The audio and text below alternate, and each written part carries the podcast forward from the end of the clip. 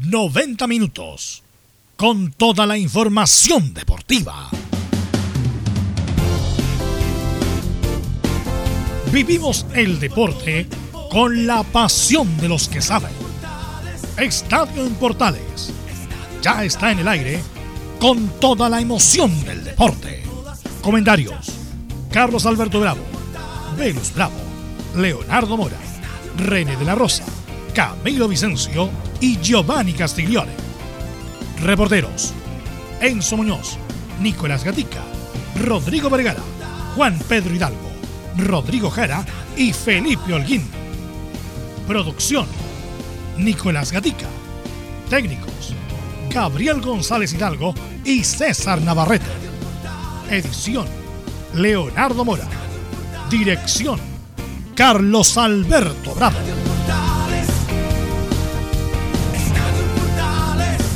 Estadio en Portales es una presentación de Ahumada Comercial y Compañía Limitada. Expertos en termolaminados decorativos de alta presión. ¿Qué tal? Buenas tardes, Portales en el estadio. Estadio Portales, como te guste. Ya estamos con todo el fútbol, con todo el deporte nacional e internacional. En un día de mucha actividad. Ya comenzó el fútbol. Ganó el Flaco Leiva. Segundo triunfo del Flaco Leiva como director técnico de Iquique. Tendremos también los informes habituales. Hay muchas noticias. Es una tarde y noche de copas. Colo Colo tiene una difícil misión, pero no imposible. De inmediato, ronda de saludos. De inmediato, Nicolás Gatica, ¿cómo le va? Buenas tardes, ¿cómo se prepara Colo Colo para hoy? Buenas tardes, Carlos Alberto, a todas las sintonías están en Portales. Claro, se prepara Colo Colo por hoy con todo para el compromiso frente al Jorge Wilstermann. Sabremos la formación del equipo Albo, la llegada del nuevo refuerzo, el defensor uruguayo que fue campeón ahí con un club hace poco y además eh, lo que tiene que ver con el tema del Tribunal de Penalidades de la NFP, que incluso, bueno, vamos a tener ahí alguien del rival de Antofagasta, así que hay muchas novedades en Colo Colo tanto dentro como fuera de la cancha. Sí, baje un poquito el eco, por favor, porque ya me están llamando de, de Australia que no reciben la señal como corresponde. Bien, vamos de inmediato con Don Enzo Muñoz. ¿Llega el refuerzo o no llega ese refuerzo tan esperado para la U? Y verdad que Caputo, si no le gana a Audax y a la U de Concepción para la casa. Buenas tardes, Carlos Alberto. Muy buenas preguntas las que hacen. La primera, Brandon Cortés es un hecho de que va a llegar. Lo más probable es que llegue esta semana máximo, o sea, entre comillas, si no llega la próxima. Y lo de Caputo, obviamente hay preocupación de parte de la dirigencia, pero más allá de, de si gana o no gana, es cómo gana o cómo pierde, por así decirlo. Tiene que ver mucho con el funcionamiento que obviamente se verá en esta reunión que van a tener los azules el día jueves, por lo demás. Perfecto, esto y mucho más entonces con Enzo Muñoz, el informe de Universidad de Chile. Por Dios, la patria y la universidad. ¿Cómo se prepara la católica? Mi estimado Felipe Holguín, ¿cómo te va? Buenas tardes. Buenas tardes, Carlos Alberto, y a todos los oyentes que están en Portales. Así, la Católica ya se prepara para enfrentar al Inter de Porto Alegre del Chacho Coudet y Andrés de Alessandro. Eh, bien va a haber un cambio de esquema en lo que probó el eh, técnico Ariel Holland, esto y más en Estadio Portales.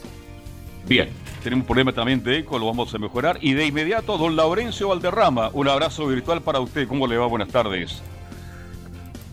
Abrazo virtual, por supuesto, para usted, Carlos Alberto, y para todos quienes escuchan Estadio en Portales. Eh, vamos a comenzar eh, con las novedades del microciclo, tanto en la Unión Española como en Palestino. Ambos equipos tienen dos nominados cada uno, y por cierto, también eh, tendremos la palabra del Paqui Francisco Meneguín, el técnico de Audax, en la previa del partido ante la U en Rancagua. Estimas en Estadio en Portales. Perfecto, muchas gracias, Laurencio. Don Leonardo Isaac Mora, ¿cómo te va? Buenas tardes. ¿Cómo le va, Carlos? Buenas tardes y sin preámbulos. Vamos a partir inmediatamente por razón de tiempo, Carlos.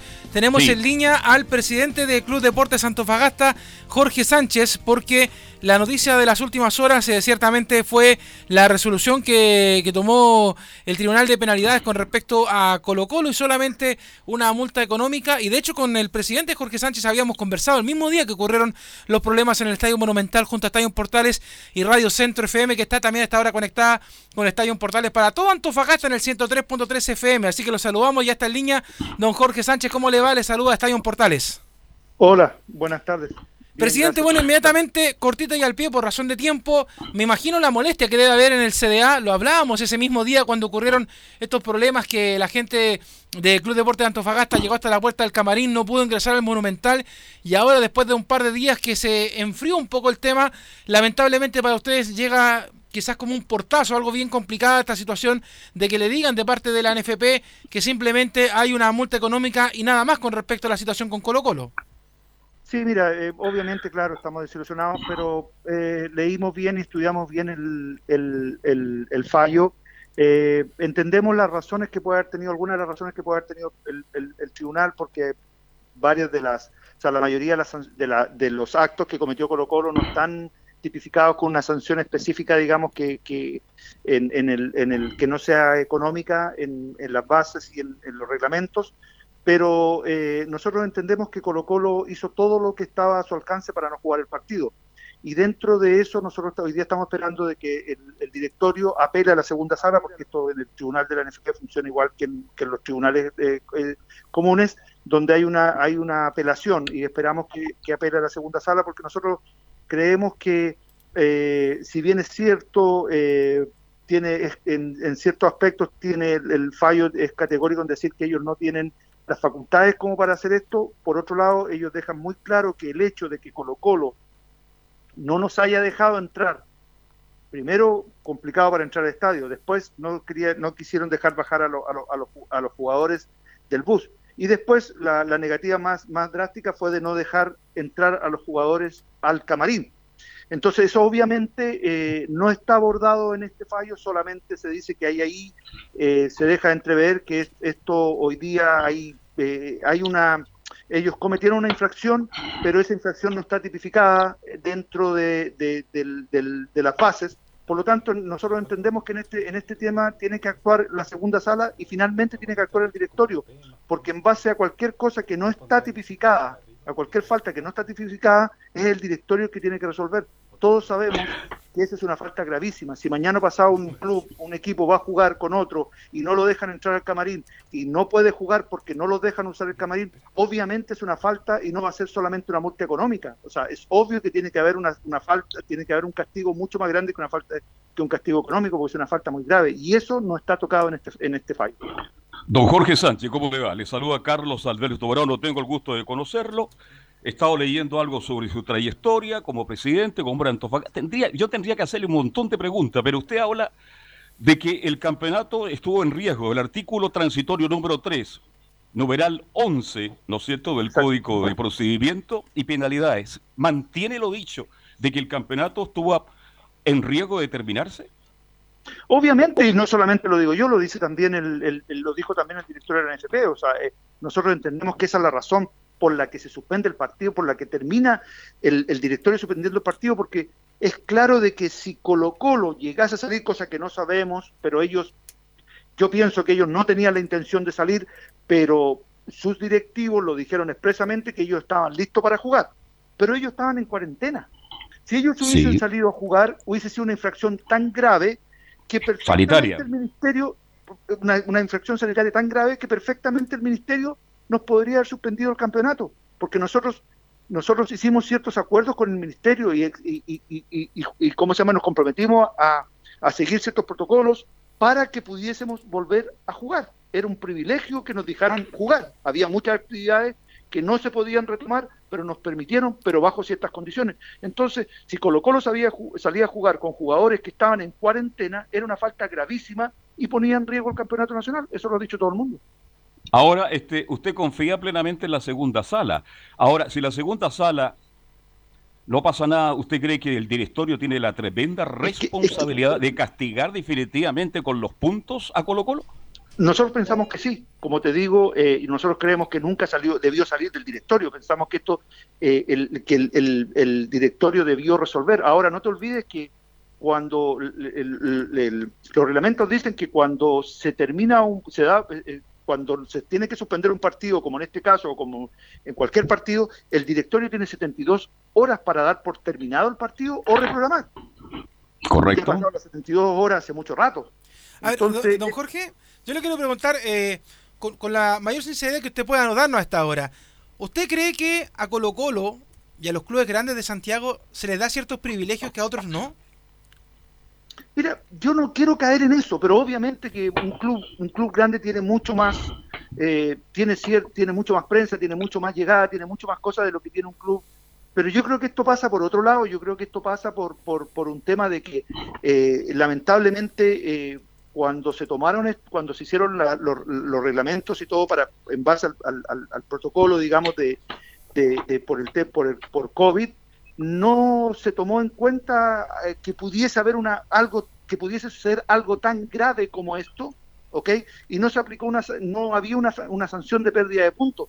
Pero nosotros entendemos que ese por ese lado lo podemos entender, pero nosotros creemos que, que ahí puede entrar el directorio porque ellos tienen las atribuciones para ver que, que un club que pone en riesgo el campeonato, obviamente que tiene que tener una sanción mucho más grande que, que 15 millones o 14 millones de pesos. O sea, aparte de eso, te vuelvo a decir, no se hace, no se han hecho cargo de que, de que, de que Colo Colo no dejó entrar a Camarines a, Antofagasta. Entonces, mañana yo podría no dejar entrar a mi próximo rival si tengo, tengo lesionado o tengo problemas con los jugadores o lo que sea, yo podría no dejar entrar al equipo rival al, al camarín, por lo tanto no se puede jugar el partido y no me van a castigar por eso.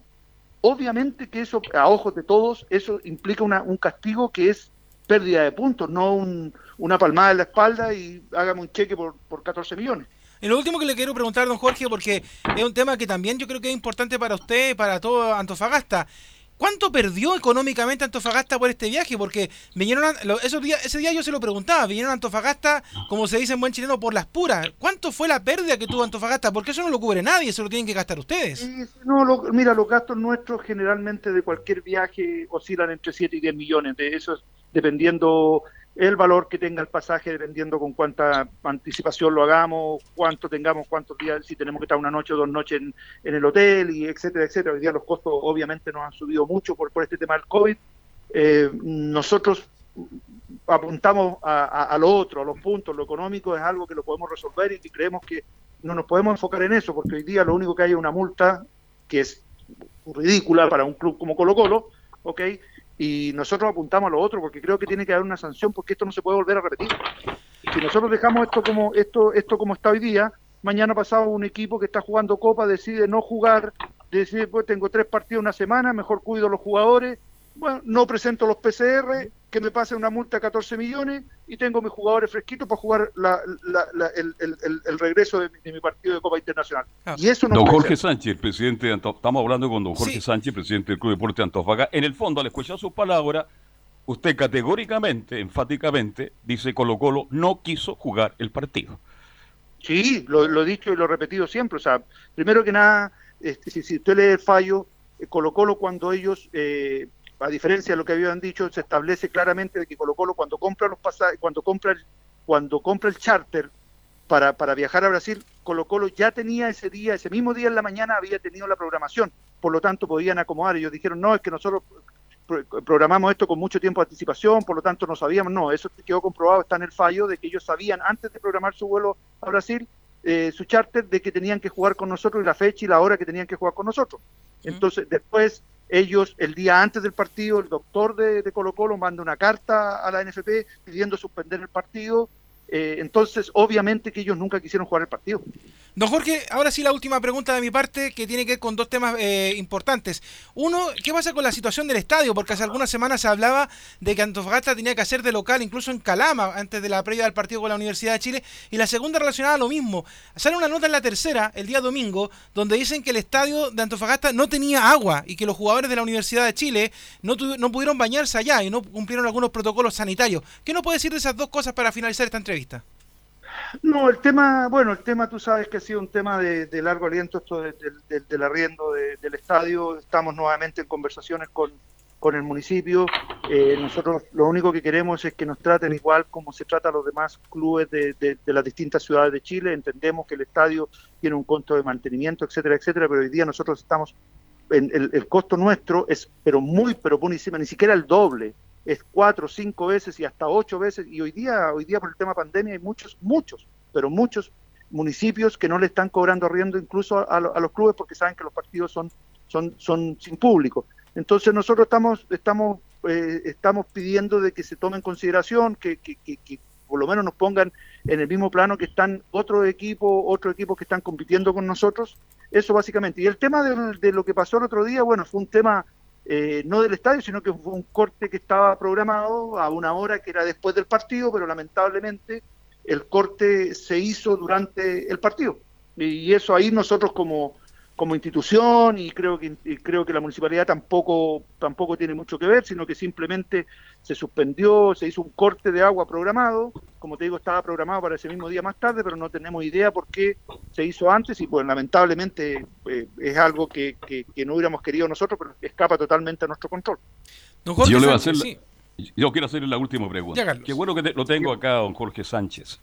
Yo he ido muchas veces en el pasado a narrar fútbol a Antofagasta y siempre el estadio estuvo lleno. No había partido en que en el viejo estadio de Antofagasta, que da las espaldas al, balneario municipal, estuviera lleno, 15, 12 mil personas. ¿Por qué cuando Antofagasta se transforma en sociedad anónima, estimado don Jorge Sánchez, se lo pregunto con mucho respeto, club que nació el año 1966, no tiene respaldo en las tribunas cuando juega Antofagasta? Mira, yo creo que, yo entiendo tu, tu pregunta y creo que es algo que yo creo que me encantaría que hicieras un poquito más de estudio y no solamente analizar a Antofagasta. Si tú miras, y no es una justificación, pero hoy día, eh, cuando todo el mundo habla de eso, habla de hace 15 años atrás y cosas por el estilo. ¿okay? Hace 15 años atrás eh, la situación era muy distinta. Hoy día, si tú miras la gran mayoría, bueno, hoy día no hay público, pero si tú miras del año pasado o lo que sea, y tú miras la gran mayoría de los clubes, a excepción de Católica, obviamente Universidad de Chile, incluso Colo Colo bajó muchísimo en su asistencia, ¿ok? Todos los demás clubes tienen una asistencia muy baja y eso se debe a que hoy día hay muchas más entretenciones para la gente durante el fin de semana. Hoy día tú tienes un montón de partidos para ver en, la televisión, tienes el CDF que lo puedes ver en la casa en vez de ir al estadio, eh, tienes muchas otras cosas. Entonces, lamentablemente es un fenómeno que yo creo que nosotros lo tenemos que tratar de revertir como, como federación, para tratar de que eso aumente, pero es un fenómeno que no solamente pasa en Antofagasta, ¿ok? Pasa en todos los estadios de Chile actualmente. Bueno, acepto su respuesta, pero yo creo que Antofagasta no tiene muchas entretenciones, yo conozco Antofagasta, ya, se la doy, ya, el público ha bajado todas partes, pero, no un 50%, presidente. lo, que te quiero aclarar es que eso son, esto nosotros hemos hecho estudios al respecto, o sea, no es un tema que solamente de Antofagasta, yo entiendo, pero mira, cuando nosotros jugamos la Copa Sudamericana, jugamos a estadio prácticamente lleno. Las veces que nosotros hemos estado, eh, hemos estado peleando arriba, hemos jugado con 7.000, 8.000 personas, que es un público bastante aceptable para hoy día. Ah, claro, es, el público que, que debería mantener Antofagasta. Claro, nosotros, nosotros normalmente, la realidad es que nosotros tenemos un, un público que varía entre 2.000 y 3.000 personas, que esa gente, que es lo que normalmente va a los partidos. De ahí para adelante, para nosotros siempre ha variado dependiendo de el horario que se juegue, ¿ok? El día, el horario que se juegue y también eh, del lugar en la tabla que está el club. Otra cosa que ha influido muchísimo, que, yo personalmente lo he peleado mucho, incluso con el CDF y con todo, que hoy día es muy complicado porque los partidos, eh, hablemos no con pandemia, en tiempo normal, a veces se juegan el viernes en la noche, a veces se juegan el sábado en la mañana, el sábado en la tarde, el domingo en la mañana, incluso el lunes. Entonces el hincha no tiene lo mismo que tenía hace como hablamos hace 15 años atrás, donde Antofagasta jugaba el domingo a las 4 de la tarde. Y tú sabías que Antofagasta jugaba el domingo a las 4 de la tarde. Es una pena porque tienen un lindo estadio, sí que Antofagasta tiene una tremenda gran hinchada. Bueno, don Jorge, lo felicito porque en el último tiempo Antofagasta volvió a un, torneo internacional por primera vez y eso es bueno también y es importante que los hinchas lo, lo, evalúen de mejor manera. Y créeme que, estamos haciendo lo posible para, para mantenernos arriba y, tratando de hacer planteles competitivos para que la gente se entusiasme con, con, su equipo y, le den más ganas de ir al estadio. Pero como te digo, es un fenómeno que nosotros obviamente que nos interesa y estamos preocupados y queremos que eso mejore. Don Jorge Sánchez, le queremos agradecer este contacto con Portales y con Centro FM. Que esté muy bien, buenas tardes. Adiós, chao. Sí, le, eh, le, contamos, Carlos, a la gente de que eh, están todos los medios esperando a la colita de Portales. Eh, por eso que... Pues hablamos rapidito y fuimos los primeros. Podríamos haber seguido más. Yo tenía, oye, yo anoté una serie de preguntas, pero bueno, me contestó lo más importante. Lo que quieran Tofagasta son los tres puntos y yo lo veo muy difícil, ¿eh? salvo que el directorio asuma una responsabilidad mayor. Claro, lo que pasa es que ahí estaba lo que conversábamos recién y también sumamos a, a Camilo Vicencio, que también está en el, en el panel, respecto a... No hay tiempo para más. Al, al, al, al tiempo, a la fuerza que puede tener también Antofagasta en poder presentar un- una buena un buen argumento, porque la verdad es que yo le preguntaba, y de hecho él, él lo respondió un poco a pesar de que dijo que no quería caer en eso, pero la situación de que los clubes de Santiago, Carlos, lamentablemente para el resto de los equipos del país pesan mucho. Entonces, Sí. por ejemplo, no es lo mismo que, no sé, eh, por poner un ejemplo, el otro, el otro día que se suspendió el partido entre la Católica y Curicó, ya habló el juez principal y habló también el, el- el- el jefe de los, ar- de los árbitros y dijo que se retoma desde el penal. po. O Correcto. sea, podría ser dado por terminado el partido porque el, regla- el reglamento lo permite. Pero pesa la Católica que dijo, bueno, voy perdiendo 2-0, quiero dar vuelta al partido, tengo 45 minutos para poder hacerlo. Hubiera sido otro equipo, lo más probable es que el partido se da por terminado y San se acabó. Entonces, los equipos de Santiago, lamentablemente, la gente que nos está escuchando hasta ahora de la tarde, en, en todo Antofagasta, por la Radio Centro, lamentablemente la historia dice que es así. Y de hecho, yo lo, lo colocaba en las redes sociales ni siquiera de modo irónico, sino como eh, en un modo muy realista. ¿A alguien le quedaba alguna duda de que iba a pasar este tema con Colo Colo? Claro, y cuando el presidente estaba muy... eh, bueno, él estaba muy esperanzado que los tres puntos fueran para Antofagasta. Yo nunca lo creí tampoco. Yo sabía que este partido se iba a reanudar y se va a jugar. Ahora, por lo menos que Antofagasta logre que le paguen todo lo que gastó, 7, 8 millones de pesos, y que a Colo Colo se le multen una cantidad más, más superior, porque ¿cuántos son? Son 15 millones 15 de pesos, millones. 444 UF más o menos el castigo que recibe Colo Colo por ahora. Ahora, el presidente está entusiasmado con la sala, espera mucho de la, de la sala número 2, y sí, de la sala 2 no hay nada, tendrá el directorio que decidir cuál es el real castigo para, para Colo Colo, si es que lo hay. ¿ah? Eh, ¿Sabe, Carlos? vale. Y, y además yo hay una pregunta que, bueno, se me olvidó hacérsela por razón de tiempo al, al presidente Sánchez, pero es también quizá, eh, yo no, no es que yo quiera ver debajo del agua, pero ¿por quién votó Jorge Sánchez en la elección de presidente de la NFP? Se la, te- se la tenía, déjese, esa pregunta yo. Porque, mire, no es que uno, no es que uno sea mal pensado, pero, pero, no, pero de pucha, ninguna manera. Claro, entonces eh, eh, eh, puede ser también por ahí como que, mira, tú no votaste por mí, yo no puedo hacer nada. Mira, acá me dice Juan Pedro que votó por, por Pablo Milad, Eh, pero la verdad es que eh, también Milad, bueno, a ver, todos sabemos que cuando uno llega a un cargo de poder se corrompe un poco, sabe que la balanza se, se va por un lado o para el otro, que uno sale beneficiado. Usted Yo- dice que la, la gente se olvida. Sí, Te escucha Carlos. con un amigo en la calle. Oh, hola, ¿cómo te va? Llámame mañana, ma- ya- llámame mañana. Habla con mi secretaria, ya. Claro. Lo entiendo claramente lo que me quiere Claro, decir usted. sí, no, es que, no es que yo sea mal pensado, Camilo, pero es que con, con todo lo que ha pasado, eh, y eso llévelo a la política, a la sociedad en general, pasa que de repente como que uno, ah, mira, mejor me llevo con los de arriba que, que tienen más platita, ¿no? Sí, absolutamente. Se, bueno, acá queda mostrado toda esa, toda esa diferencia como, como lo mencionaban ustedes, porque acá Antofagasta yo creo que con justa razón pedía los tres puntos. Pues, si ellos viajaron, se presentaron a la hora que correspondía, eh, no los dejaron entrar también, entonces ya era la responsabilidad de, de Colo Colo, pero proponiéndose si lo hubieran quitado los tres puntos a- a- al equipo, a Colo Colo. ¿Se imagina cómo hubieran ido a reclamar? Oiga, pero ¿cómo? Nosotros veníamos de disputar la Copa Libertadores, viaje largo. Bueno, hay- eh, pero ahí, de- en definitiva la solución de la, de la, del Tribunal de Disciplina de la, de la NFP, pero yo creo que estaba en su justa razón Jorge Sánchez, el presidente de Antofagasta. Absolutamente. Este, bueno, pero vamos a ver qué pasa en los próximos días. Yo creo que esto terminó aquí, ¿ah? definitivamente. No quise decírselo al presidente, pero si él logra, ¿no es cierto?, de que le escuchen de nuevo y que el castigo sea más ejemplar, bueno, vamos a ver qué pasa en los próximos días. Por lo menos tiene que pagarle todo lo que gastó Antofagasta. Eso. que fueron 8 millones de pesos, puede ser mucho más incluso. A ver, colocó lo castigado, 8 millones de pesos fue el viaje que le costó a Antofagasta, pero tiene que agregarle X cantidad más de dinero. Ahora el partido entre Antofagasta y Colo Colo, ¿cuándo se va a jugar? Tendrá que ser después de, a finales de noviembre, no sé cuándo, No. tendrá fecha. Es que tendría ¿Ah? que se- jugarse Eso. antes de que se cierre la primera rueda, además. po. Correcto. Ah, tienes razón, por porque último, dos fechas. La Claro. primera rueda termina la próxima semana, por último en la mitad de semana, pero va a depender si Colo Colo tiene participación internacional. Claro. Si de hecho, está, eh, eh, Carlos, está demasiado apretado el calendario. porque Muy se- apretado. Se, se tiene que jugar ese partido. Se tiene que jugar el pendiente de la Católica con, Con ah, con Curicó. Además, entre medio, se supone que tenía que empezar la Copa Chile. Que de hecho ya en, la en el canal oficial le están haciendo una promoción que yo no sé, la verdad es que ¿Dónde? dónde la está cuadrando Milad. Porque de, No. de- de verdad que cuando, Carlos, se lo juro, cuando yo vea, esa es el primer partido de Copa Chile, aunque sea el de Rangers con Soin Cobata, por decir un ejemplo, lo voy a aplaudir, porque por fecha no hay por dónde. No hay por ¿Dónde? dónde. Porque Es- además de hay que acordarse- suspendido la Copa Chile. Claro, es que hay, co- hay un contrato, hay convenio entre el CDF y el fut- y el- la NFP. Y usted sabe que la NFP necesita las lucas.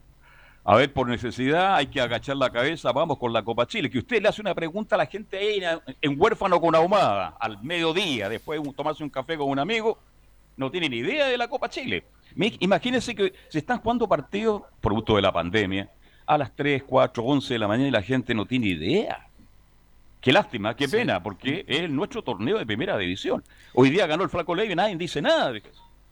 Es verdad, sí, de hecho eh, eh, es una cosa eh, bastante complicada. Y para cerrar el tema de Antofagasta, Víctor Uyarzún, ya que es el gerente deportivo del, del CDA, ayer cuando se, publicó este tema de, la sanción a Colo Colo, dijo, vergüenza, no hablo más porque capaz que me sancionen.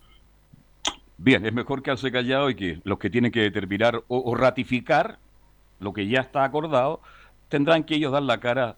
Oiga, pero aquí me están llamando una serie de, de WhatsApp, oiga, por favor. ¿Sabe lo que están, me están lo están criticando, ah? Ujú. Por los titulares. Bueno, pero ¿qué se le va a hacer? No se pudo, lamentablemente. Pero, pero mire, ahora sí lo podemos revisar porque ciertamente vamos a empezar a desarrollar las noticias. Entonces, ¿le parece que lo revisemos antes de la pausa? Vamos con los titulares porque si no voy a recibir WhatsApp toda la tarde. Nicolás Gatica, titulares, presente edición de Estadio Portal. Ah, bueno, comenzamos entonces, claro. Bueno, en el fútbol chileno partimos primero donde Deportes Iquique, ya dijimos, sumó su segunda victoria con Cristian Leiva en la banca. En tanto, Deportes de La Serena se mantiene último en ambas tablas justamente con la derrota. Además, juega la calera ante Huachipato en el primer tiempo y más tarde debuta Dalcio Giovanoli en la banca de O'Higgins ante Curicó. Bueno, ya lo adelantaron, el Tribunal de Disciplina solo castigó a Colo Colo con dinero, pero no con resta de puntos. Además, se determinó que el VAR ya aprobó el penal cobrado en el partido entre Curicó y la UC, por lo tanto se reanudará desde esa jugada. Ya pensando en la selección, Reinaldo Rueda convocó un nuevo microciclo en Pinto Durán. Destaca las citaciones de Tomás Rodríguez y el goleador hispano Carlos Palacios. En Chineros por el Mundo Contra aseguró que Alexis Sánchez podría ser titular en el inicio de la Champions League para el Inter de Milán.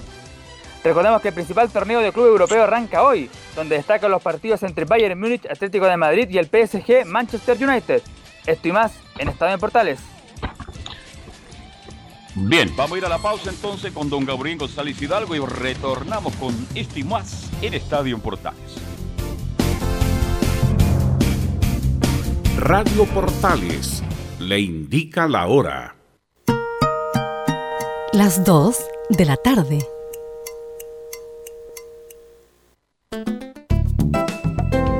Comercial IAC Compañía Limitada. La mejor calidad mundial en laminados decorativos. Comercial IAC Compañía Limitada es Vertec en Chile. San Ignacio 1010, Santa Rosa 1779, Avenida Mata 446 y Portugal 501. Comercial IAC Compañía Limitada es Vertec en Chile.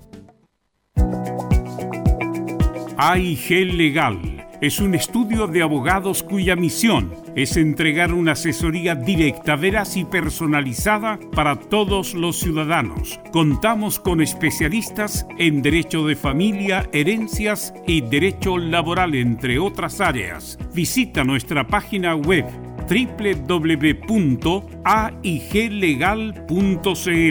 o comunícate con nosotros y agenda una reunión sin costo al número más 569 73 04 67 92 AIG Legal.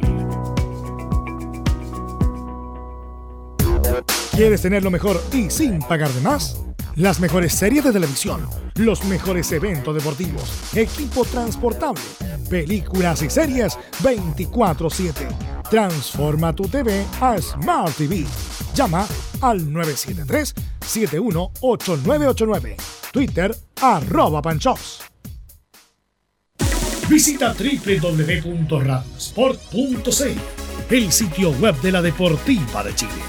Programas, noticias, entrevistas y reportajes, podcast, radio online y mucho más.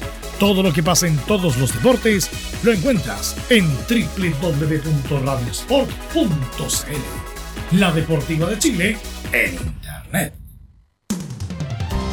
Termolaminados de León, tecnología alemana de última generación. Casa Matriz, Avenida La Serena, 776 Recoleta. Foro 22 622 56 76. Termolaminados de León.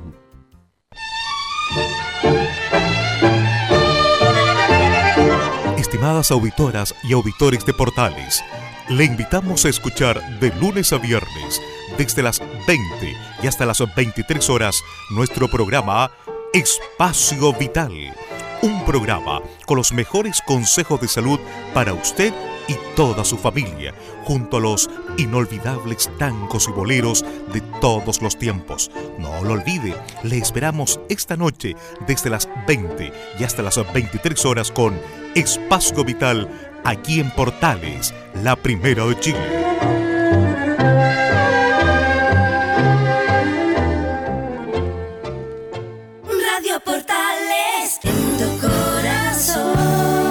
La primera de Chile.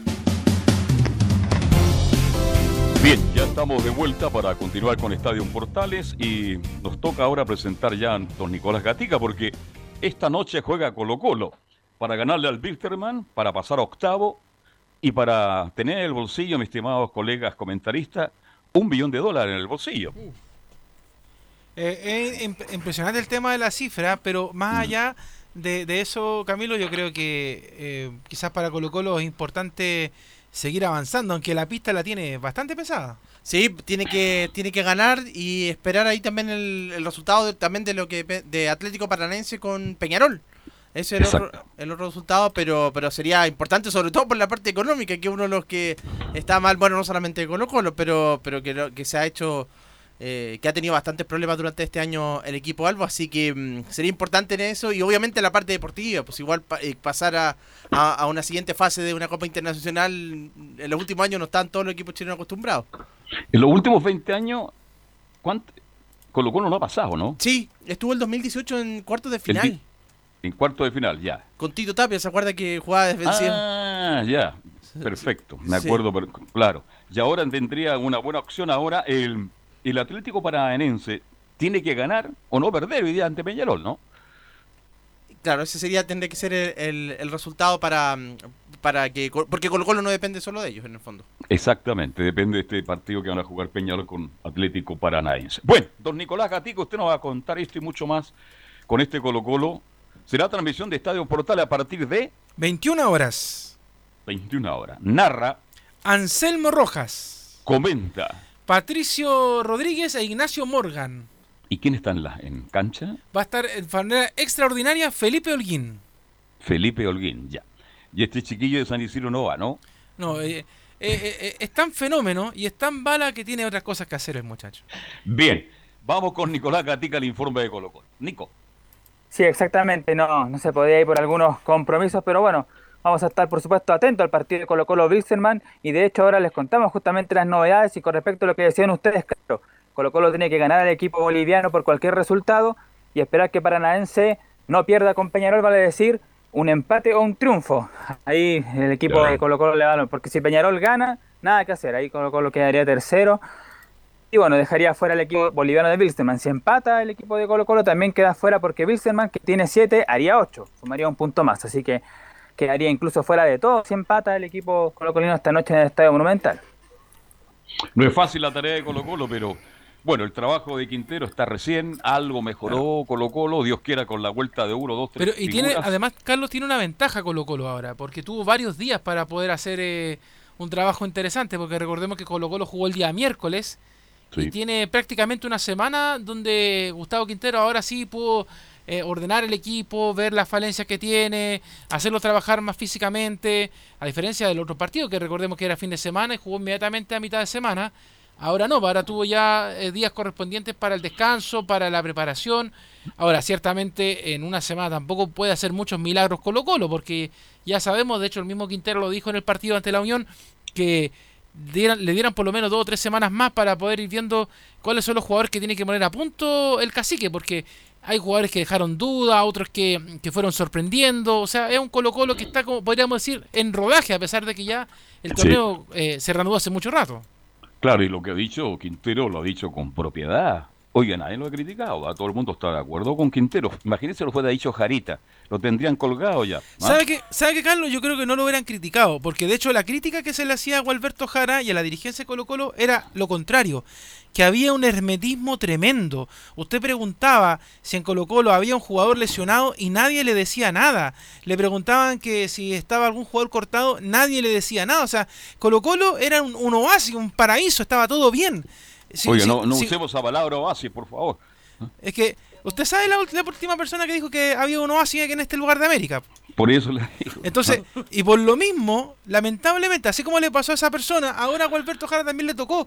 Porque yo le, yo le digo una cosa, a lo mejor Gualberto Jara se hubiera puesto mal con la dirigencia, pero no con la gente. Si el hincha colocolino no es tonto, pues y el hincha de fútbol tampoco, Carlos. O sea, es, es impensado, con todo el respeto del resto de los clubes, pero que Colo Colo esté mirando el descenso.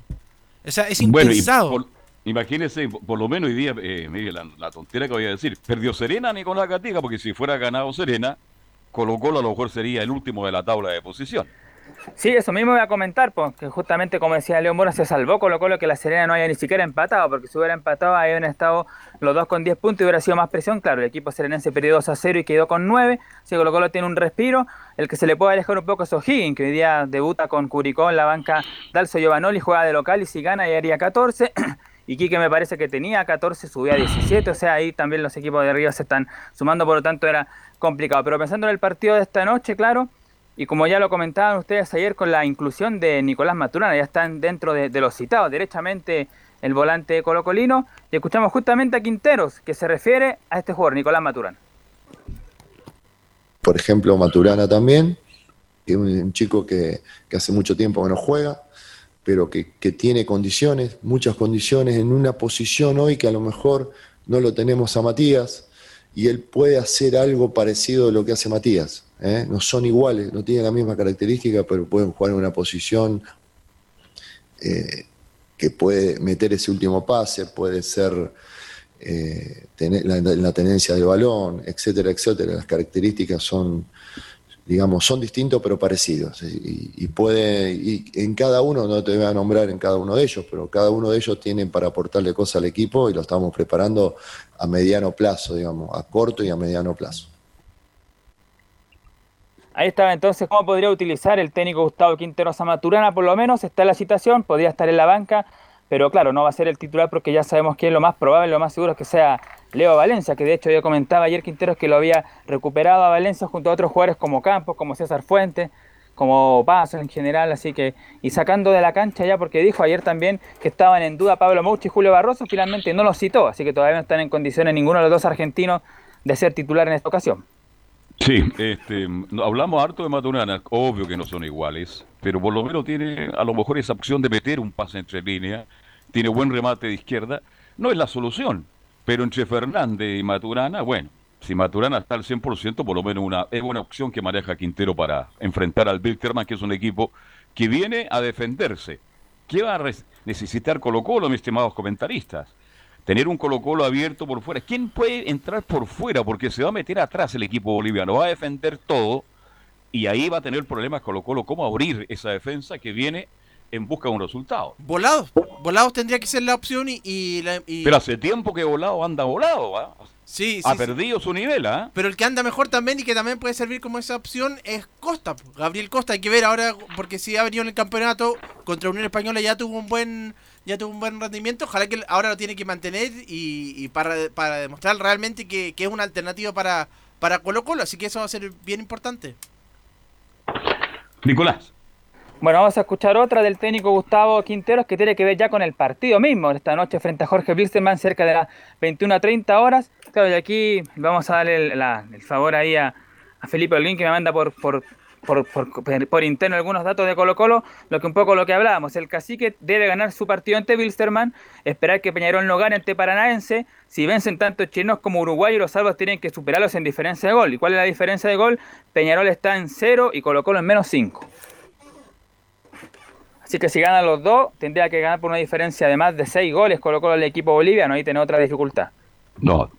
Bueno, pero esperemos que, que no gane Paraense, para que nos vamos a meter en, en- en el fondo del hoyo. Que no gane los brasileños, que gane Bien digo, que Carlos. no gane Peñarol y que Colo Colo saque un resultado que le permita seguir soñando. Sí, eh, de hecho, acá tengo la tabla. Atlético Paranense está con 10. Para, eh, Wilstermann 7, Peñarol 6, Colo Colo 6. Es decir, ganando Colo Colo llegaría a 9. Y que gane Paranaense a Peñarol. Y con eso ya debería esta- estar la segunda fase Colo Colo. Y va el tesorero entonces, recibe el cheque de un millón de, un millón de dólares, nada más. ¿Qué le parece? ah?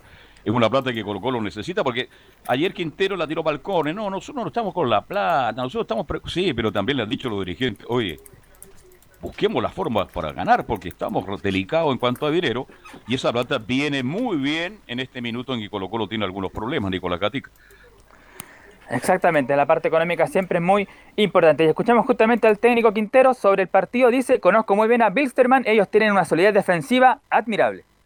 Bueno, conozco a, tres jugadores, a uno de los cuales lo- a dos de los, de los cuales los dirigí, como Centeno y Montero. Conozco a Didito Rico, conozco y sé la característica del Pochi Chávez, de Rodríguez, de, de Serginho y de los defensores, de los laterales volantes, del arquero, todas las situaciones que aprovechan. Es un equipo muy bien constituido, que si bien está parado en la liga, hicieron dos partidos amistosos, se prepararon bien para este partido, muy bien. Ellos tienen una solidez defensiva admirable, admirable, porque han conseguido en Brasil un resultado que no es fácil conseguirlo, un resultado de llevarse un punto, defendiendo mucho, pero fue lograron el objetivo. Estuvieron muy cerca de hacer lo mismo cuando fueron a jugar contra Peñarol en Uruguay. Entonces es un rival que hay que tener mucho cuidado. Hemos entrenado todos los días en funcionamiento ofensivo, en tratar de, darle al equipo esa, esa herramienta, a los jugadores esa herramienta para que ellos puedan eh, tratar de vulnerar mediante el juego a esa defensa muy bien, muy bien organizada que tiene Wisterman. Ahí decía Gustavo Quintero el conocimiento que tiene de Bilsterman, como comentaba, y tiene tres jugadores conocidos además. Él decir que fue jugador boliviano, jugó el Mundial de Estados Unidos 94 con la selección altiplana y que fue entrenador de la selección de Bolivia, así que por lo tanto tiene conocimiento de Bilsterman, quizás, no sé si tanto de la historia, pero por lo menos sí sabe del fútbol boliviano, aunque también no es algo Sabe que hay que ser muy sabio además. Sabe de ¿sí? Bilsterman hoy día, cómo juega. Yo lo dije antes que escucháramos a Quintero. Es un equipo muy defensivo, muy bien ubicado. No comete errores. Puede aguantarte fácilmente y Colo Colo se va a enredar, se va a desesperar. Entonces Colo Colo tiene que tener la tranquilidad para llegar al gol. Por eso ya espe- espera. ¿Quién va por las puntas? Usted me ha hablado volado. Ojalá tenga un buen partido porque volado rápido.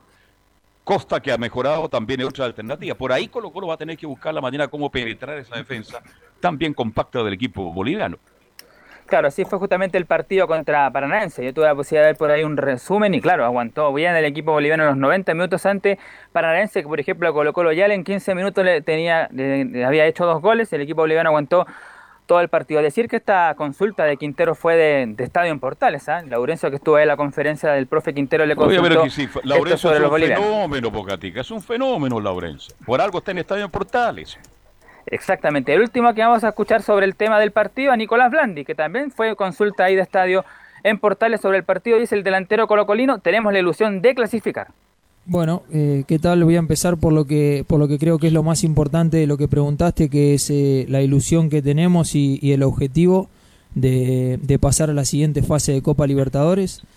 Para eso tenemos que hacer un partido muy inteligente y que, y que mejorar y que enfocarnos en, el aspecto futbolístico, que es lo que estamos tratando de hacer desde que, desde que llegó Gustavo y lo que nos recalca todos los días, que tratemos de no pensar en el resultado final, sino en el funcionamiento del equipo, en mejorar futbolísticamente, en hacer lo que, lo que entrenamos todos los días y que de esa forma, si nosotros vamos eh, superando esas etapas y somos mejores que el rival dentro del campo de juego, a la corta o a la larga los resultados se van a dar. Como vos dijiste, tenemos un partido trascendental el martes, un partido difícil contra un rival que, que lo vimos jugar contra Paranaense en Brasil, que se cerró muy bien, que acortó las líneas y que, que te deja muy, muy pocos espacios para, para penetrar y sale rápido de contragolpe. Entonces me parece que, que va a ser muy importante la paciencia que podamos tener para manejar la pelota, para encontrar los espacios y así poder lastimarlos y también estar concentrados en todo momento porque en una salida rápida o en un contragolpe ellos no, nos pueden complicar. Entonces lo que tiene que ver con eh, el Blandi también es Gustavo Quintero. Antes de pasar a revisar la formación de Colo Colo, decir algo cortito sobre el refuerzo que podría Sí, llegar le equipo colocolino. preguntar. ¿No ¿Sí? viene Juanito? ¿No viene Juanito Fuentes? Por el momento no, porque porque claro, Colo Colo como tiene la lesión de Saldiva de seis meses, ahí podría reemplaza justamente por este jugador que viene, este uruguayo, y quizás ahí para el segundo semestre podría ser, pero por el momento, claro, Juan Fuentes estaría más lejos que cerca y el que estaría más cerca es el defensor uruguayo Maximiliano Falcón de 23 años, que juega en el. Club Rentistas en Uruguay y que ganó un título el fin de semana que le ganó justamente a Peñarol, le ganó 2 a 1 como visita ahí un campeonato, así que viene este jugador de 23 años, eh, Falcón. Claro, porque Juan Fuente confirmó que no llegará al cacique. Esa es la información que manejo yo, no sé ustedes.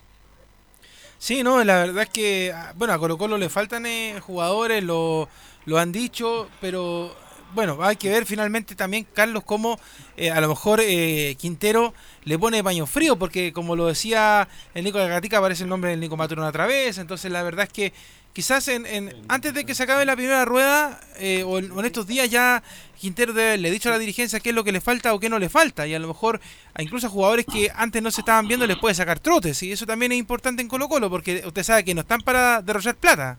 No, pues, hay que usar, hay que re- recurrir a lo que hay en este instante, tirar el manotazo, a ver, veamos si resulta o no resulta. Yo estoy diciendo hace mucho tiempo que Maturana este, mm, está más fuera de Colo. Yo creo que si llegara a jugar Maturana y si siguiera una actuación relativamente aceptable, igual no se va a quedar en Colo Colo. Pero en este minuto de emergencia, donde le falta tanto a Colo Colo, Leonardo, es una buena, es una alternativa, es una variante que Colo Colo la puede utilizar. Mire, yo le quiero decir algo, no es mufa para la gente de Colo Colo, pero crucen los dedos, porque Colo Colo jamás ha perdido con eh, los equipos bolivianos de local. Y le voy a dar los últimos tres partidos que han jugado ahí en la Casa Alba.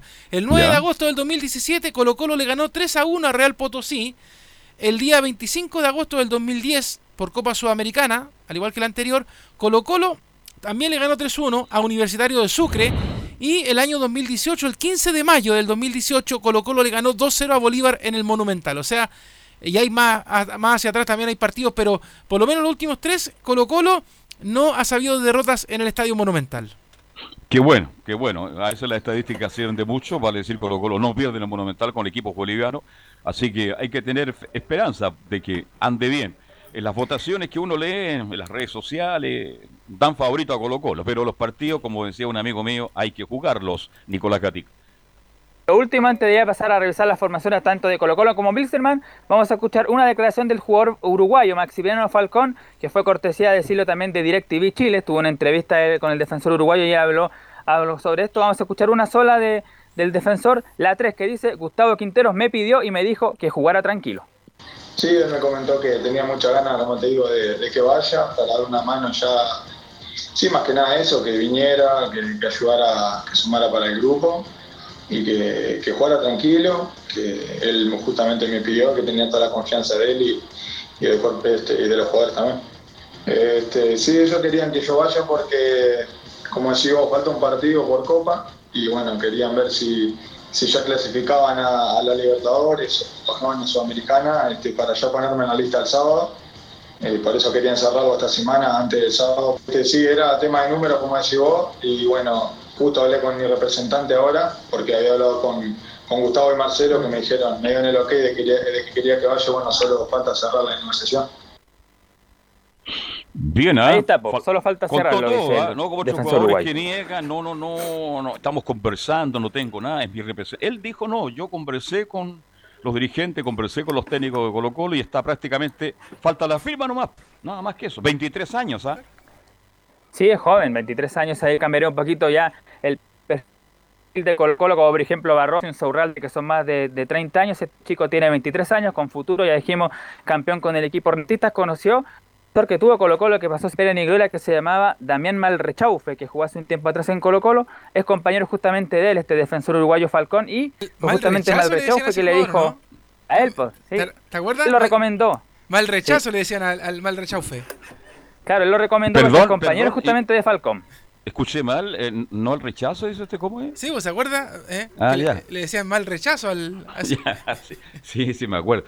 Ahora este es joven, 23 años, un equipo con todo respeto, aunque haya sido campeón, pero de venir ese equipo a Colo Colo, ya debería estar en Chile ya. Es un gran desafío para él. Nos vamos entonces ya con las probables formaciones de esta noche para Colo Colo Wilstermann. Partimos con el local, por supuesto. En el arco, Brian Cortés. Cuatro en el fondo, Óscar Opaso por derecha. Felipe Campos y Juan Manuel Insaurral de la dupla de centrales. Brian Bejar como lateral izquierdo. En el medio campo, César Fuentes con Gabriel Suazo. Para la salida, Leonardo Valencia. Y en la ofensiva, Marcos Volados, que fue nominado a este microciclo del fin de semana por la selección chilena. Esteban Paredes. Gabriel Costa, el nuevo refuerzo que ha tenido Colo Colo con la llegada de, Gustavo Quintero. Es lo mejor que tiene Colo Colo entonces para enfrentar un partido durísimo, complicado, pero que lo puede ganar. Colo Colo tiene todo para ganarle a Bilsterman, más allá que sea un equipo muy compacto, muy bien ordenado, que se cierra en el fondo, que deja poco espacio. Colo Colo tendrá que tener la sabiduría para llegar al triunfo y ojalá siga avanzando en esta Copa Libertadores. Y el equipo boliviano formaría con Pipo Jiménez, Ismael Oiga, Venegas, Pipo, Edward Pipo es Centeno. un fenómeno, anda, Pipo, no, se lo digo en serio, anda muy bien Pipo, ¿ah? Pipo, exactamente. Bueno, Venegas, Edward Centeno y Ronnie Montero la defensa. Venegas muy mal, mal, mal Venegas. Claro, Tonino Melgar, típico apellido boliviano Melgar, claro. Didito Rico, Juan Pablo Aponte, Pato Rodríguez, como que eh, nuestro compañero que va a comentar esta noche. Sergiño. Claro, Sergiño y este jugador conocido jugó en Boca, el 9, el Pochi Chávez, delantero Sí, mediocampista argentino.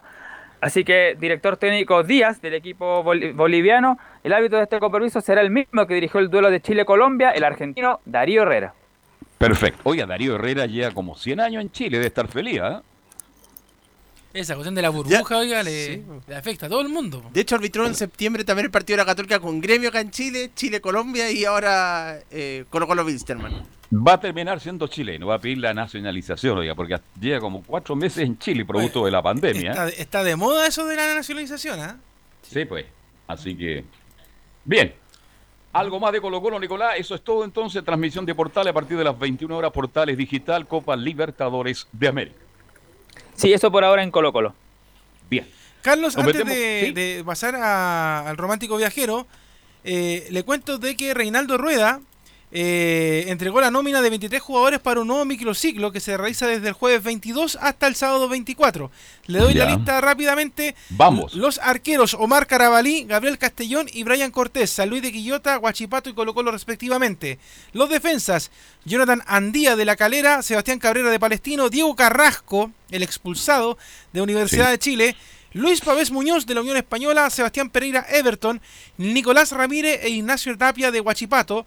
En los mediocampo, Tomás Alarcón de O'Higgins, Rodrigo Echeverría de Everton, Juan Leiva de la Calera, Álvaro Madrid eh, de Everton, Camilo Moya de la U, Paulo Parra de Curicó, Israel Poblete de Guachipato, Tomás Rodríguez de la Calera y la delantera Leandro Venegas de Palestino, Marcos Volados de Colo Colo, Matías Cavaleri de Curicó, Carlos Palacio de Unión Española y Andrés Vilches de la Calera.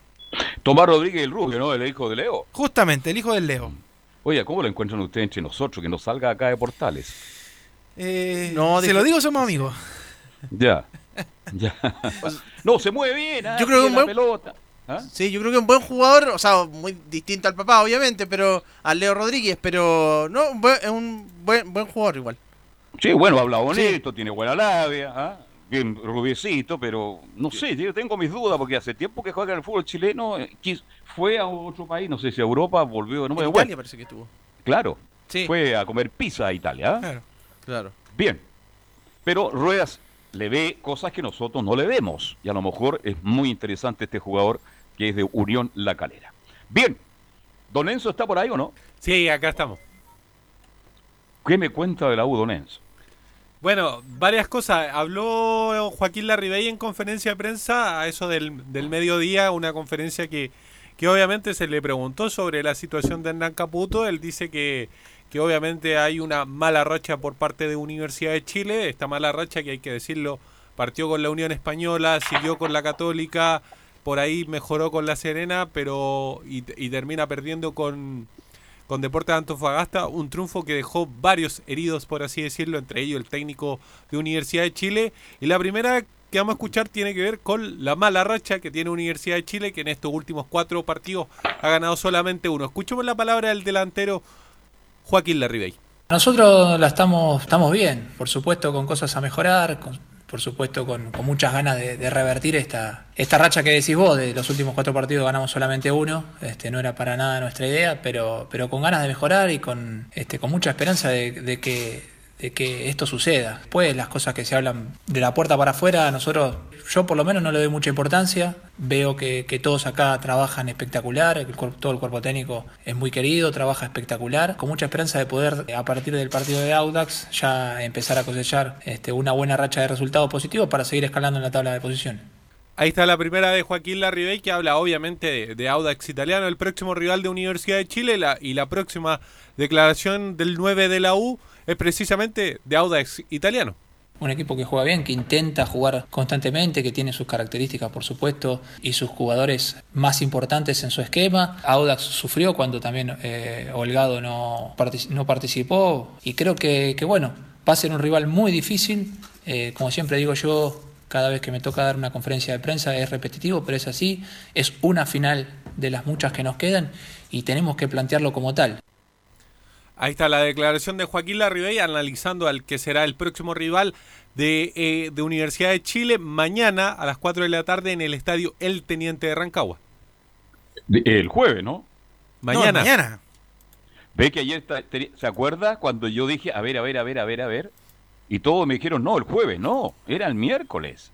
Incluso en algunos postales, Leonardo, usted que se mete a todo, daban el partido en el Nacional. Oye, la desinformación en Chile es tremenda, ¿eh? Sí, Es pero tremenda. a ver, ya que ya que aquí nos encanta hacernos autobombo, yo le recomiendo un portal muy entretenido para los hinchas de la U que se llama lavozazul.cl, ahí se va a encontrar con, con la información exacta, precisa al momento, porque ahí están publicando todo lo que pasa minuto a minuto en la U, pero eh, y recuerde que bueno, Enzo lo, lo comentó que los partidos de, de la U en la semana no se pueden jugar en el Nacional porque están ahí practicando los otros deportistas del IND, así que la, la ministra Pérez ni a palo presta el Estadio Nacional en la semana para, para que no sea no se haga problema, pero sí los fines de semana y como ahora la- está tan ajustado esto, lo hablábamos delante de, de los partidos y todo, tiene que ir a jugar a Rancagua, le queda prácticamente al lado ir a jugar allá eh, y eh, por eso que se enfrenta a un Audax italiano que recordemos Carlos de pasadita que viene de ganar el fin de semana.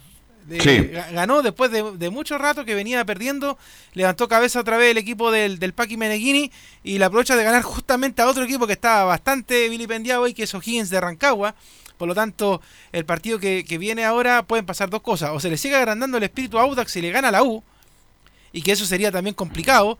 O la Universidad de Chile vuelve a levantar cabeza. ¿Y por qué le digo esto? Porque en la U, Enzo, al parecer, a más allá de las declaraciones que entregó por ahí en alguna parte Caputo, todavía la dirigencia anda buscando cómo sacarlo, porque como dicen por ahí, Carlos, usted que viejo zorro, dicen que cuando un técnico confirma que está en el cargo es cuando está más fuera.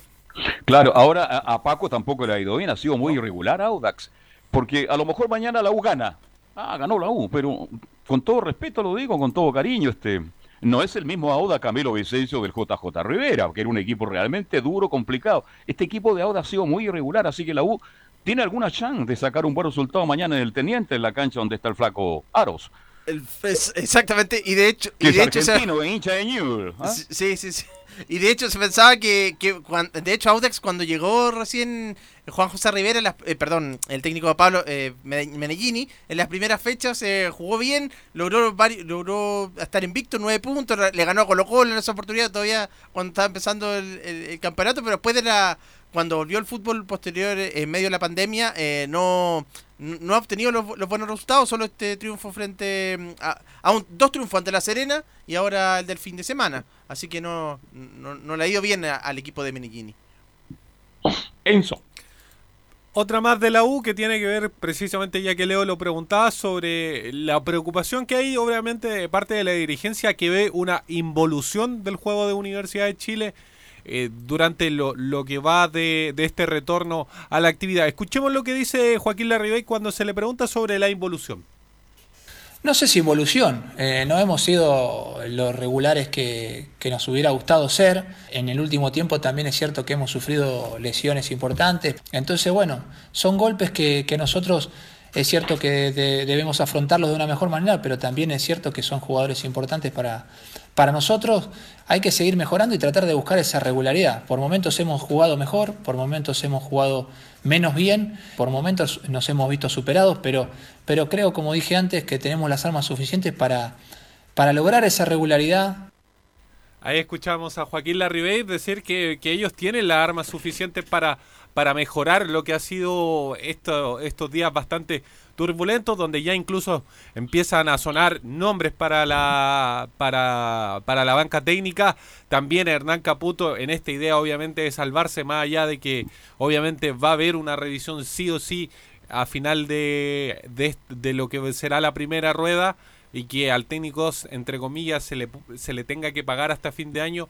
Obviamente el, el, contrato de Hernán Caputo va a ser revisado, pero antes de que, de que obviamente vengan estas críticas, que por lo demás la dirigencia se va a reunir el día jueves, el partido es el miércoles, la dirigencia se reúne el día jueves, obviamente Hernán Caputo va a hacer cambios en, la, en, en el esquema que tiene Universidad de Chile, y uno de esos, de esos cambios sería la inclusión de Matías Rodríguez, pero no como lateral derecho, sino como puntero derecho. ¿Le parece, ¿Le parece a Joaquín Larribey tener a Matías Rodríguez de compañero en el ataque? Escuchemos lo que dice. No, Mati es un jugador espectacular, de mucha, de mucha jerarquía, eh, un jugador que si bien, entre comillas, tiene un perfil defensivo, porque en definitiva su posición natural es, un, es, es lateral derecho, es un jugador con, mucha, con mucho gol, con mucha llegada, y sin duda no a mí, al equipo le aportaría alternativas ofensivas de finalización. Ahí está la, la, declaración de Joaquín Larribey diciendo claramente que va a ser un buen compañero de ataque. Matías Rodríguez, le doy el 11 inmediatamente. Mire, es que aquí tengo la lista de los citados y, y se, lo, se, lo, pregunto porque usted, el reportero de la U, fue citado Ángelo Enríquez. Así es. Está citado, ¿ah? ¿eh? Este, tengo acá la nómina Sorpresa. de los citados. Es una sorpresa, por eso y Luis del Pino Mago también vuelve a, a la cita, ¿no? Sí, están ambos citados, la, la demás lista la compone obviamente Fernando de Paul, eh, Osvaldo González, recordemos que Carrasco está suspendido por tarjeta roja, Matías Rodríguez, que lo decíamos, va a ir de titular, Augusto Barrios, Sebastián Galani, Ángelo Enríquez, el mencionado Ángelo Enrique, Walter Montillo, Camilo Moya, Luis del Pino Mago, Jan Bosellón, Luis Casanova, Nicolás Guerra, Joaquín Larribey, Gonzalo Espinosa, Nelson Espinosa, otra vez se va eh, Cristóbal Campos a, hacia afuera y está Nelson Espinosa, Jimmy Martínez, Simón Contreras y Mauricio Morales, que son los, los dos que, que, vienen de las inferiores de Universidad de Chile. Ahora este, para... son, son 32 los citados. ¿Cuántos se visten? 28. 28. Entonces pueden quedar cuatro afuera todavía esta nómina aquí. Nos llegó en este instante. Pero, pero, pero lo de Ángelo, por ejemplo, en las veces anteriores ni siquiera era citado. Claro. Esa es la diferencia. Los últimos dos más partidos. cortado que. ¿Mm? ¿Para qué le cuento? ¿Mm? Sí. Bueno, ¿cuál serían los 11 de la U? Sería con Fernando de Paul, inamovible en portería. Augusto Barrios ya se empieza a afirmar en el sector de la derecha de la defensa universitaria. Osvaldo González, en desmedro de, de Carrasco suspendido, acompañándolo con Luis Casanova. Otro ya. más que se afirma.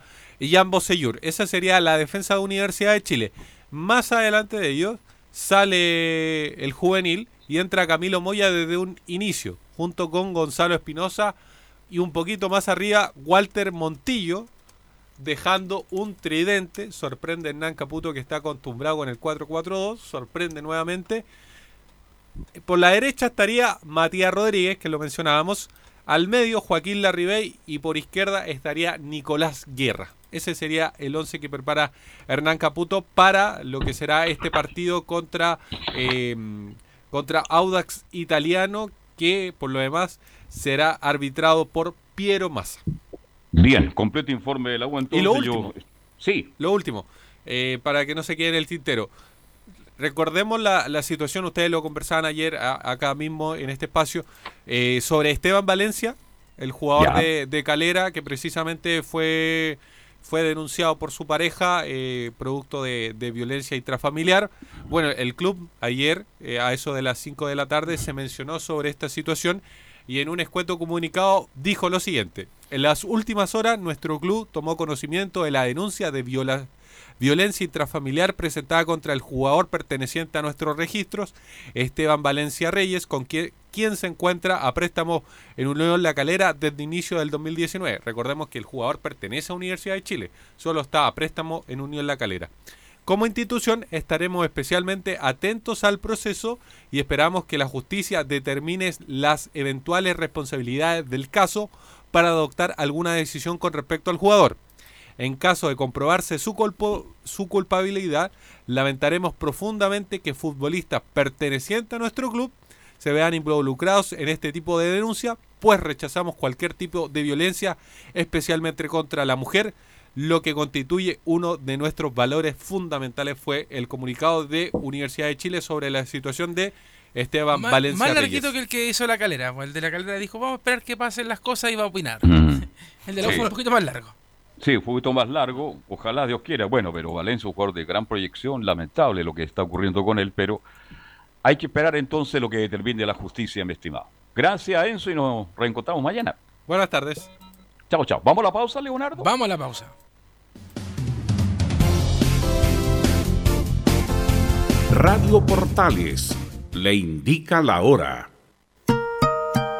14 horas 38 minutos.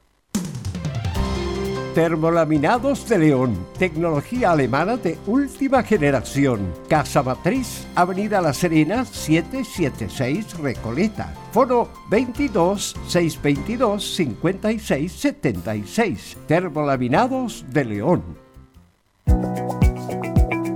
¿Problemas de familia, herencias, laboral y otros? AIG Legal, estudios de abogados que entrega asesoría directa y personalizada para atender su situación personal. Especialistas en derecho de familia, herencias y derecho laboral, entre otras áreas. Comuníquese con nosotros y agende una reunión sin costo al más 569 7304 6792 o visite nuestra página web www.aiglegal.cl.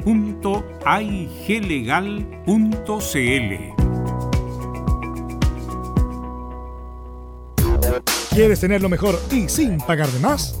Las mejores series de televisión, los mejores eventos deportivos, equipo transportable, películas y series 24/7. Transforma tu TV a Smart TV. Llama al 973-718989. Twitter arroba panchops. El próximo domingo 25 de octubre, Chile tendrá un plebiscito nacional. Tu voto será válido cuando señales claramente una preferencia. Si tiene leyendas, señas gráficas o marcas, este deberá escrutarse a favor de la opción que indique tu preferencia, pero se considerará como marcado, podría ser objetado y debe quedar constancia en el acta. La única causal de nulidad es haber indicado más de una preferencia. CERVEL llama a votar como indica la ley, marcando una sola raya vertical sobre la horizontal de la alternativa de tu preferencia. Infórmate en www.plebiscitonacional2020.cl y participa. Servicio Electoral de Chile. Elige el país que quieres. Comercial IAC y Compañía Limitada. La mejor calidad mundial en laminados decorativos. Comercial IAC y Compañía Limitada es Vertec en Chile. San Ignacio 1010, Santa Rosa 1779, Avenida Mata 446 y Portugal 501. Comercial IAC y Compañía Limitada es Vertec en Chile. No se pierda todos los días a medianoche, lunes a domingo en Radio Portales, el tren del recuerdo. Conduce Salvador Fernández. Solo canciones inolvidables de su época. Contáctese con Salvador Fernández al foro 22 319 7959. Le esperamos esta medianoche con el tren del recuerdo en Estación Portal.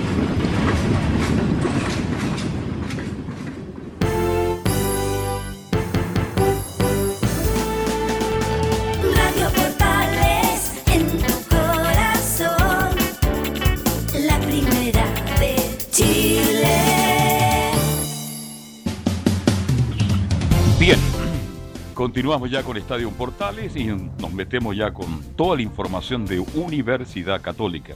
Felipe, te escuchamos con mucho agrado.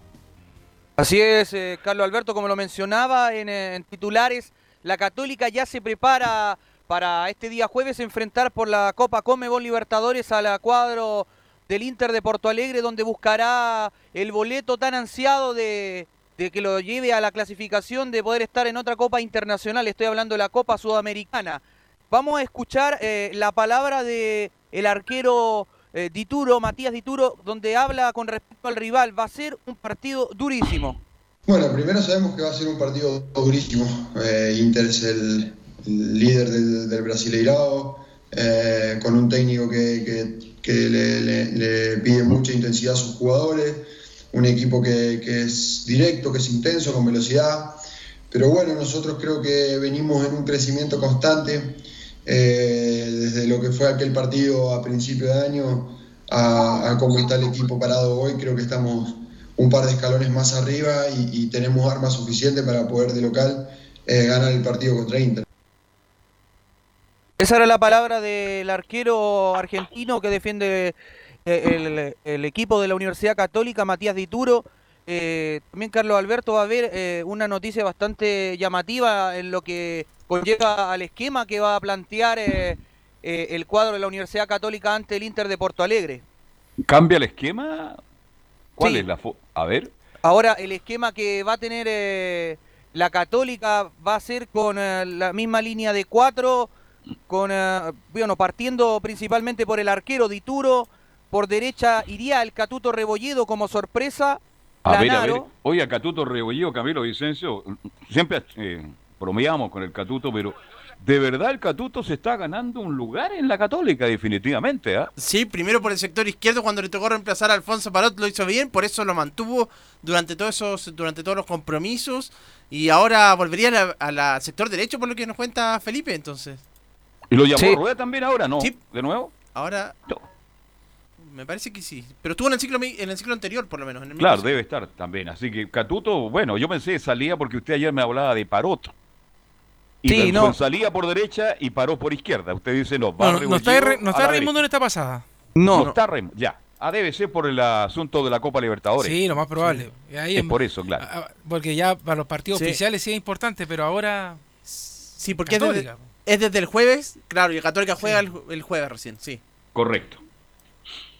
Sí, como le mencionaba Carlos Alberto, eh, iría con Rebolledo por derecha, Lanaro, Huerta y Parot, que volvería a la oncena titular por izquierda. Ya en el mediocampo, Ignacio Saavedra y Fuensalida. La sorpresa iría en desmedro de Luciano Agüet y dejando ya en, en la línea más de como habilitador eh, César Pinares.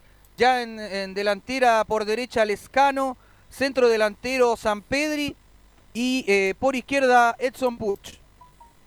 Va fue en salida entonces en esa posición. Fue en salida ¿Qué en el medio. ¿Qué busca? ¿Salida rápida, una más explosión? Así es.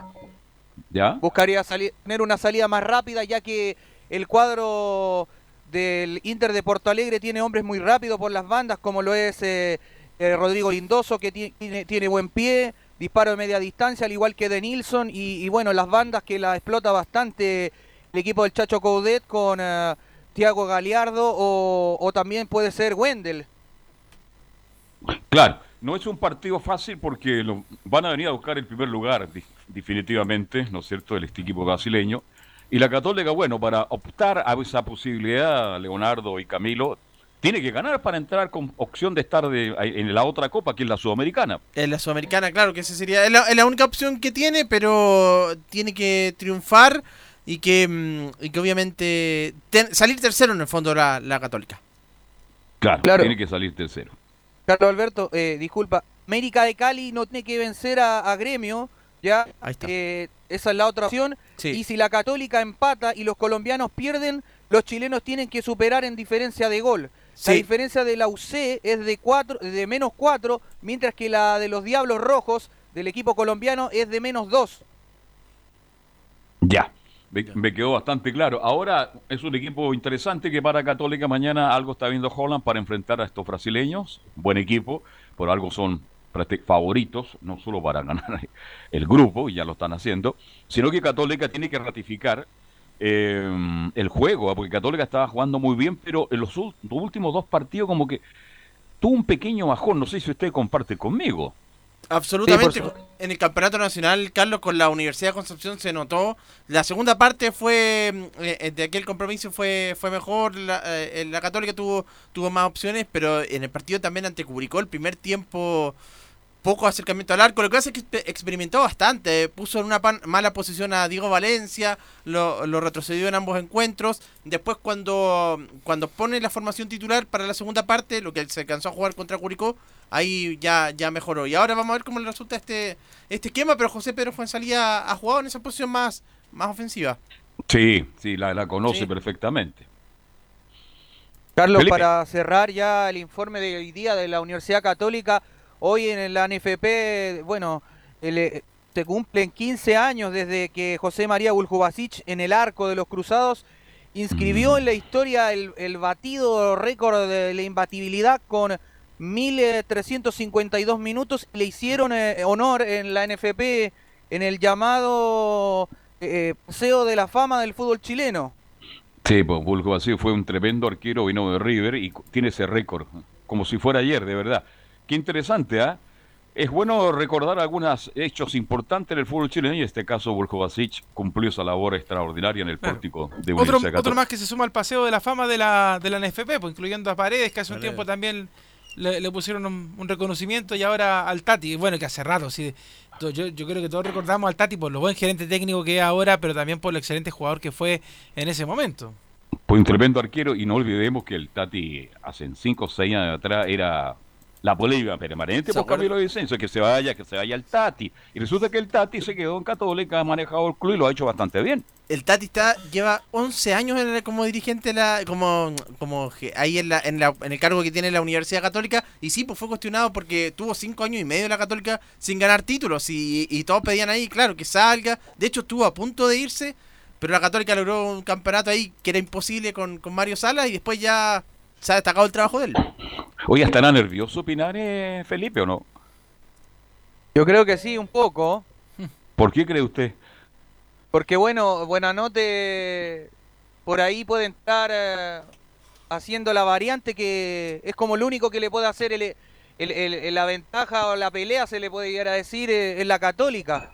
¿Sabe, que, ¿Sabe por qué Jorge está nervioso? Porque tiene que ejecutarle el penal a Curicó. Ah. Cuando se reanuda el partido. Ajo está pensando en el penal, ¿cómo batir a Fabián Cerda? No, es una broma que estoy comentando. No, pero, pero ¿sabe qué? Con todo lo que usted dice, Carlos, eh, la Católica simplemente ha bajado el nivel porque también están los Sí. jugadores cansados. O sea, entre que algunos se fueron a la selección, la seguidilla de partidos que ha tenido la Católica, la Católica no ha tenido respiro. Entonces, eh, yo creo que también ahí, en ese sentido, Le es está bueno- pasando la cuenta. Sí, pues, y es bueno que Ariel Colan también pueda hacer estos, estas variantes, o sea, que, que pruebe con buena nota, que pruebe con otros jugadores, eh, pero tampoco arriesgarse mucho, o sea, yo tampoco le entregar, sobre todo en partidos internacionales, tampoco yo entregaría la libertad de hacer cualquier cosa sabiendo de que un equipo se me puede venir encima y a los tres minutos me puede estar goleando. De hecho, Exacto. Sí. Eso le pasó contra Inter en el partido de ida, en febrero ya cuando estaba comenzando la Copa eh, Libertadores, fue a jugar con, allá a Brasil y en esa en, en oportunidad por una línea de tres, me acuerdo, de defensa. Y Eh. con a- debutó hasta Buruaga en aquel momento y le fue mal, pues 3-0 a la Católica en ese momento. O sea, hasta, hasta hoy día me acuerdo porque JC estaba indignado. Y sabe que cuando él habla, se mueve, se, re- se remece la Católica. Bien. Yo lo que quiero es que Católica juegue bien, que ratifique que está jugando un buen fútbol con Holland, porque es un buen técnico. Ojalá que gane más allá que si le alcanza o no para, para pasar a la Sudamericana. Siempre es importante ganar y jugar bien los partidos internacionales. Así es, Carlos. Buenas tardes, muchachos. Buen provecho, Felipe, que lo pase bien. Igualmente, que esté bien. Gracias. Bien, ya tenemos a Laurencio Valderramo por ahí por un saludo virtual. Hola, ¿qué tal, don Carlos Alberto? Muchachos, un gusto de saludarlos a usted y, por supuesto, a todos quienes, quienes están escuchando Estadio en Portales. En este mediodía soleado acá en Santiago, tuvimos conferencia de prensa virtual, por supuesto, con el entrenador del Audax italiano, el, el Paqui, Francisco eh, Menechini, quien viene de una importante victoria con Audax. Recordemos, eh, cortó una mala racha de 4 sin ganar el, el cuadro verde cuando venció 2 a 1 a O'Higgins y prepara con mucho entusiasmo y, y con mucha preocupación el partido ante la Universidad de Chile. Y para entrar en materia de inmediato, para que ustedes puedan comentar también las declaraciones, le preguntaron al Tati por el, el, momento de la U, lo cuestionado que está en Lancaputo, recordemos eh, tres derrotas en los últimos cuatro partidos para en Lancaputo en la U, y, y responde el partido ante la U será complicado más allá de los, de, de los detalles externos. Bueno, lo, que tengo claro, más allá de los detalles, es que el partido va a ser muy complicado. Eso lo tengo claro por la calidad de, de jugadores que ellos tienen. Eh, más allá del último resultado, es un equipo que está en la parte alta y ha tenido buenos, buenos momentos durante los partidos, así que esperamos un, un partido muy complicado. Hemos estado trabajando en desarrollar variantes que nos permitan ser competitivos y poder ganar este partido, pero sí tengo claro que, y los jugadores también, que, que va a ser muy, muy, muy difícil. Muchas gracias. Bien, este, lo que dicen todos los técnicos, un partido duro, difícil, tiene muy buenos jugadores, un equipo que ha tenido irregularidad, pero que cuando juega, de verdad, nunca he escuchado a un técnico que diga, no, es un equipo que está pasando por un mal momento, vamos a aprovechar ese momento. Bueno, pero Medellín tiene esa opinión. Tanto para lo como ahora es un partido duro, mis estimados colegas. Sí, y la verdad es que, bueno, yo se lo decía recién, porque de hecho el Audax está hace varias semanas ya buscando eh, resultados. De hecho, Laurencio nos venía contando de las novedades del equipo itálico y hasta que le pegó el palo al gato, pero fue por tema de que era un partido con el, un, el rival más débil, como se dice derechamente, sí. le toca con O'Higgins de Rancagua. Bueno, pero el tema es que hay que aprovechar la oportunidad, porque una cosa es tener el partido y la otra es hacer los goles. De hecho, por eso le digo, lo aprovechó bastante bien. Ahí Holgado y Delgado que aparecieron en este partido del fin de semana y, por el otro lado Roberto Cereceda. Eh, la verdad es que eh, ahí uno tiene que ver eh, la oportunidad que se le da. Aparte que habían algunas jugadas que de hecho mirábamos ese día, una jugada los tres chiflados que se perdieron un gol. Estábamos viendo ese partido después con Enzo y la verdad es que, eh, insisto, más allá de cualquier resultado, más allá de cualquier cosa, Audax Italiano tenía que hacer un partido porque si no también las cosas se empezaban a complicar para el equipo de Medellín y Carlos. Sí, todo esto Sí. está- está- algo pasa con el Paqui. Que de A hecho- lo mejor si no fuera ganado ese partido Leonardo, a Jorge Meneghini ya estaría avisado de que si no le gana la U para la casa. Y, y puede ser, ¿ah? porque la Sí, verdad es que pues. ha, ha estado bastante complicada la situación de algunos clubes que están sacando, son partidos sacatécnicos, como se dice. ¿Qué cantidad de técnicos? Sería bueno hacer un programa, tanto técnico de la B como de la A, que han dejado sus cargos. ¿ah? Son varios ya, son varios. Bien, Laurencio, te seguimos escuchando. Sí, y, y justamente vamos a ir con el par de, con el par de consultas que pudimos realizar por Estadio en Portales. Eh, la primera que le hicimos como Radio Portales justamente fue por el actual momento de Rodrigo Holgado, que marcó su primer gol tras el receso por la pandemia en el pasado eh, en, la, pasada victoria 2 a 1 ante Higgins. Eh, y dice el Paqui Meneghini, espero que Holgado vaya mejorando su nivel porque no está en su mejor momento. Bueno, lo que espero de él es eh, que vaya mejorando su nivel. Está claro que no está en su mejor momento, de ningún punto de vista. Es normal, es lógico, por todo el tiempo de inactividad que tuvo. Esperamos que vaya retomando ese nivel. Ya creo que cada partido que fue pasando fue mostrando mejoras en todo sentido, en cuanto a minutos jugados, en cuanto a rendimiento, en cuanto a el otro día gol. Y bueno, esperamos eso, que siga creciendo, que siga ayudando al equipo con sus características, que son muy especiales y nos ayudan mucho para muchas cosas que intentamos hacer como equipo. Así que esperamos eso, que siga creciendo como, como el equipo y como todos los jugadores del plantel. Y por supuesto, como Radio Portales también le preguntamos sobre la dupla estelar de la U, como es Walter Damián Montillo y el bate Joaquín Larribey. Este último, el delantero, el máximo goleador del campeonato junto con eh, Cristian Palacios de la Unión Española. Y, y la segunda que le preguntamos por Portales, Montillo, eh, Montillo y Larribey son dos de los mejores jugadores del torneo. La, la opinión obviamente eh, es que son dos de los mejores jugadores del torneo, lo dicen las estadísticas y también lo que hacen en la cancha. Eh, se conectan muy bien, se entienden muy bien. Eh, muchos de los goles de la Ribey vienen por jugadas de Montillo y creo que Montillo el hecho de tener a la Ribey por delante le genera espacio y, le da muchas ventajas. Así que eh, hay otros jugadores también que participan del ataque de ellos. No solamente tenemos que focalizar todo en ellos dos, pero sí son dos jugadores muy importantes a atender y lo vamos a tratar de, controlar, de neutralizar como hacemos siempre a través de lo que es el, el equipo, no con algún jugador en especial. Muchachos. Bien, ¿tiene una posible formación usted de Audas para mañana o todavía es muy temprano, mi estimado Laurencio? Eh, para eh, mañana se la tenemos sin falta eh, la formación, pero de momento le tenemos lo- los árbitros del partido. Piero Massa será el juez central, Eson Cisternas y Carlos Venegas los jueces eh, asistentes, Benjamín Sarabia el cuarto árbitro. ¿Y quién estará en el bar? En, el bar, Felipe González Alveal, quien arbitró el clásico universitario junto a Raúl Orellana. Bien, Laurencio, te agradecemos mucho. Gracias, buenas tardes. Leonardo, gracias. Camilo, Vicencio, también como siempre. Gracias, Carlos. Y también saludos cordiales para Felipe. y Recordar para a la todos los que gente. Sí. Carlos, que a las 3 y media vamos a estar con el duelo entre O'Higgins y Curicó por Portales Digital. Y luego a las 21 horas estamos con Colo Colo Wilstermann también por Portales Digital. ¿Cómo se ingresa para que la gente vaya, se vaya acostumbrando? Radioportales.cl en la parte superior está Portales Digital, Audio y TV y también lo puede hacer por Radio Chile, TuneIn o por el telón. Ok, saludos también para el Nico Gatti. Gracias, muchachos. Hasta mañana cuando estemos de vuelta con el Estadio Portales. Gracias, chao. Fueron 90 minutos con toda la información deportiva. Vivimos el deporte con la pasión de los que saben. Estadio en Portales fue una presentación de Ahumada Comercial y Compañía Limitada. Expertos en termolaminados decorativos de alta presión.